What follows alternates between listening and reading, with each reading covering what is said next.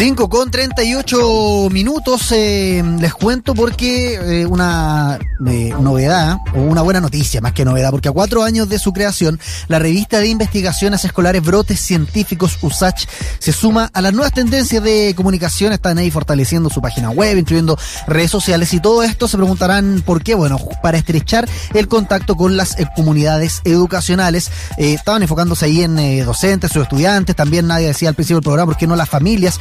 Así que para ver de qué se trata todo esto de la investigación científica escolar, vamos a estar conversando con el director de la Dirección de Investigación Científica y Tecnológica, eh, que está justamente a cargo de la revista de investigaciones escolares Brotes Científicos, que está impulsando la publicación de trabajos a estudiantes en pandemia y como te decía, presenta esta nueva edición que incluye nuevas plataformas digitales. De hecho, a principios de, mm, este año estaban publicando una revista para que vean, digamos, como la, gama de, temas que aborda, eh, el año internacional decían de las frutas y las verduras, que lo, había declarado en su momento la Organización de las Naciones Unidas, y en ese momento estaba justamente eh, impulsándolo la Vicerrectoría de Investigación y Desarrollo. Entonces, esta nueva noticia, que ahora está enfocada en la línea de la pandemia, por supuesto, divergiendo de lo que le acabo de decir, eh, viene a potenciar todo lo que tiene que ver con las investigaciones de los docentes y los estudiantes para también involucrar a la familia en este proceso. Oye, Iván, y yo mientras tú dabas toda esta descripción, ingresé a la página que los invito a que en este momento ustedes la tecleen en sus celulares o en sus computadores, protecientíficos.usach.cl y estaba revisando eh, el nuevo número que ya ha sido publicado y qué interesante eh, y la creatividad de los estudiantes de las investigaciones que plantean. Por ejemplo, te leo una que dice así, es, em, eh, dice, respuesta ciudadana en la red social Facebook a los atropellos de fauna nativa en las carreteras de Chile.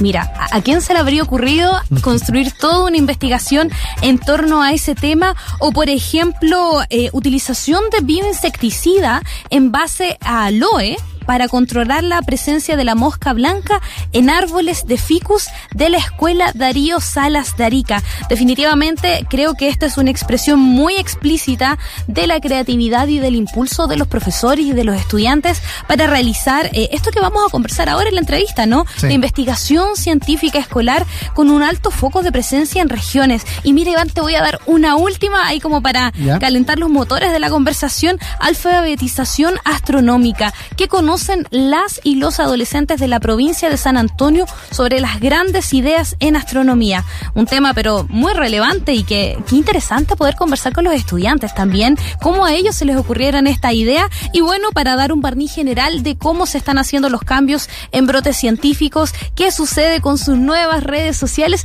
y también con nuevos personajes que han dado a conocer. Tomamos contacto directamente con España, específicamente para conversar con el director Ricardo Salazar eh, ya lo decíamos, él es director de la Dirección de Investigación Científica y Tecnológica, conocida en la universidad como DICIT USACH. ¿Cómo está, profesor? Ahí lo vemos en las pantallas de Santiago Televisión. Bienvenido a All You Need Lab. ¿Y qué hora es allá en España? Muchas gracias, Nadia. Eh, e Iván, mucho gusto de verlos. Eh, aquí son las 10.42 de la noche. Ah, no, no le estamos haciendo trasnochar tanto, profesor, entonces. Pero ya se no. No, no. Con el cambio de horario ya no.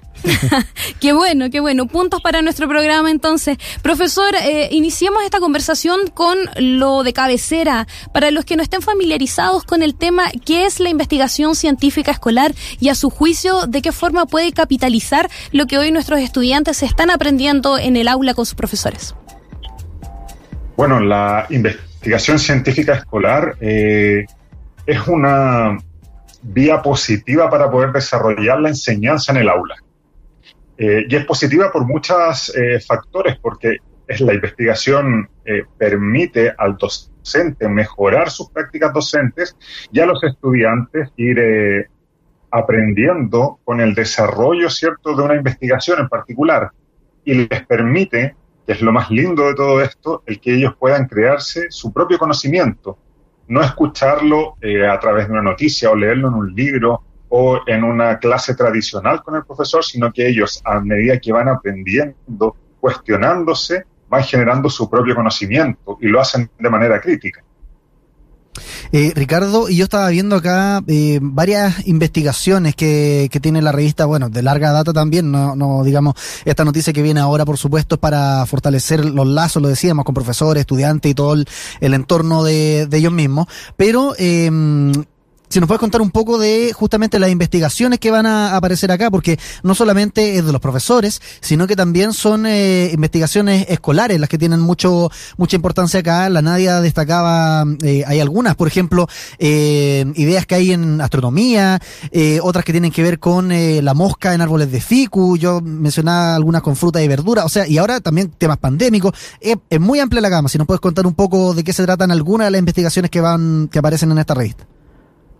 Exacto, bueno, una eh, que son muy variadas, esa es una de, la, de, las, de las ventajas que presenta esta revista en particular, de que además está completamente descentralizada, justamente en este número, que es nuestro número número 5, ¿no?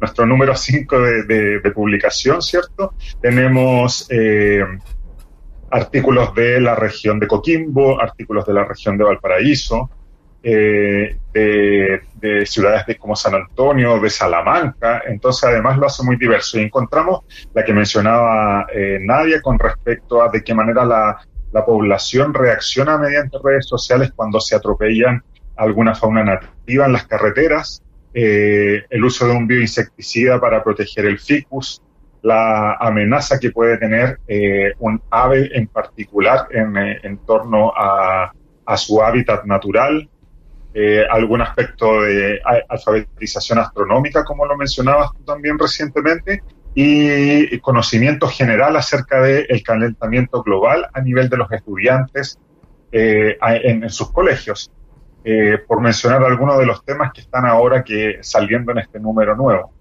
Y lo más lindo de todo esto es que toda esta investigación la desarrollan propios estudiantes, apoyados por un profesor de enseñanza básica o de enseñanza media, desde donde provenga esta idea, eh, quien acompaña a estos estudiantes para que desarrollen y finalmente puedan plasmar su investigación en una publicación científica en nuestra revista.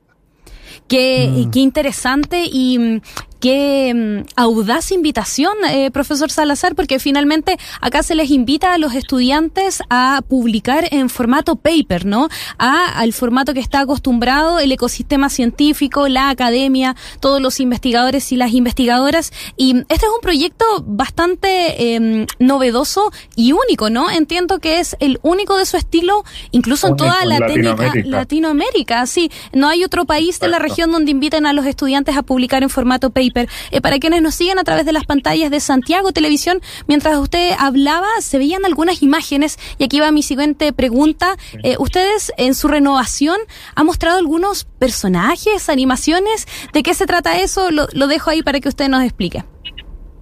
Bueno, este hermoso lanzamiento de la revista en su edición número 5 lleva consigo además una renovación de su página web que bien mencionaba Nadia en un comienzo, que es www.brotescientíficos.usach.cl. Además de eso, eh, con los tiempos de hoy, ¿cierto? Vamos fuerte con las redes sociales a través de nuestro Instagram, Brotes Científicos, y el mismo nombre para eh, la red social de Facebook. Y eh, dentro de esta renovación tenemos seis personajes que forman parte de la familia de Brotes Científicos.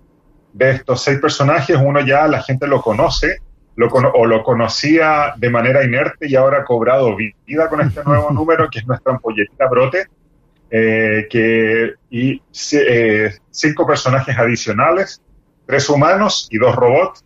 Cada uno de ellos va a tener ciertas funciones dentro del desarrollo de la historia de nuestra revista que van a ayudar finalmente a que este conocimiento que se plasma en las investigaciones de los estudiantes, de las y los estudiantes de nuestro país, eh, tenga eh, otro aire y otra forma de, de, de, mostrarlo y de expresarlo. Bueno, Ricardo, de hecho hay un concurso y... abierto, entiendo también, ¿no? A, justamente para buscar nombre a los otros personajes de Brote Científico.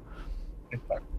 Sí, de ahora en adelante, a través, atentos a nuestras redes sociales y a nuestra página web, porque los cinco personajes que les mencionaba recién eh, no poseen un nombre hoy en día, así que vamos a comenzar con una campaña, un concurso para poder bautizarlos y que cada uno tenga eh, su propia personalidad, su propio nombre y desarrollar su personalidad a través del tiempo. Qué entretenida invitación porque mm, me imagino que van a surgir varias ideas. Eh, veamos eh, qué tan reñido puede estar ese concurso en redes sociales. Y profesor Salazar, eh, me gustaría finalizar estos últimos minutos de entrevista quizás con una reflexión, ¿no? Porque hemos abordado acá en el programa las dificultades de hacer investigación científica en pandemia para los investigadores, todas estas brechas de género que también se han visibilizado con mayor fuerza. Y me imagino que la investigación científica escolar no ha estado exenta de estas circunstancias, porque finalmente tanto profesores como estudiantes han tenido que adaptar a un nuevo formato que no siempre es el más idóneo y que en oportunidades puede truncar hasta las ideas más creativas que existen. ¿De qué forma usted considera que para el próximo número en el cual está abierta la convocatoria para recibir investigaciones pueda estar marcado por estas condiciones de pandemia? Eh, ¿Van a ser investigaciones con experimentos in situ? ¿Van a ser teóricas? ¿Cómo es el foco que ustedes están abriendo para el número de término de año? Bueno, el número que viene, que debería salir dentro de los próximos meses, hacia comienzos del 2022, puede involucrar cualquier tipo de investigación que tenga la metodología desarrollada para la investigación y esto puede ser completamente abierta. Puede ser una investigación bibliográfica sobre un tema en particular, si existe la posibilidad de que los estudiantes de manera individual puedan desarrollar algún tipo de experiencia y unir sus resultados con sus compañeros, hacer un estudio comparativo y sistemático, también puede ser está enfocado a, todas las áreas del conocimiento para poder difundir el conocimiento sin, eh, sin eh, el límite de una, de una ciencia en particular, así que podemos invitar a la gente de ciencias sociales, a temas relacionados con ciencias naturales, con medio ambiente, eh, con la problemática de la educación hoy en día también, sus mismos problemas que han tenido que enfrentar y adaptarse para poder desarrollar el año escolar de una manera distinta, todo ello lo pueden plasmar con la guía de sus profesores y presentarlo a través de un artículo en nuestra red. Bueno, y siempre siguiendo el método científico, ¿no? Que esa es parte de, la base de la investigación científica escolar. Oye, Ricardo, de hecho, en esa misma línea, el, acento que decía Nadia, de seguir el método científico y también el, efecto que, va a tener la pandemia en, todo esto. Eh, y de hecho, me, acuerdo de un estudio que, que mm, destacábamos en titulares del programa hace algunos meses de cómo la pandemia eh, ya está mostrando efecto en, eh, en, la, en la vocación, digamos, 2022, y también en la admisión 2021 en cuanto a las carreras STEM, en particular en el área de la salud. O sea, muchos más jóvenes se están interesando en la ciencia, en la salud, producto de la pandemia. Eh, y tú que, digamos, y también con todo el equipo detrás de la revista Brote Científico, que también están trabajando con los escolares más de cerca, ¿cómo han visto eh, esta cuestión? Quizás no en el área universitaria, como este estudio que yo te menciono, sino que en el tema escolar, lo decía Nadia, porque de alguna forma esto lo obliga a acercarse eh, al método científico, a la revisión de pares, por ejemplo, que es algo muy propio del área de la ciencia. Entonces, ¿Cómo han estado viendo aquello? Quizás con eh, ciertos casos de, éxito que han eh, acercado a chicos o chicas a carreras con pensamiento crítico, ciencia, tecnología, quién sabe, si nos puedes contar de, de aquello, si de alguna forma Brote Científico ha ayudado a encauzar nuevas vocaciones. Totalmente. Eh, en los últimos años hemos visto que la participación, bueno, todo parte con distintas actividades relacionadas con la difusión de la ciencia y del conocimiento.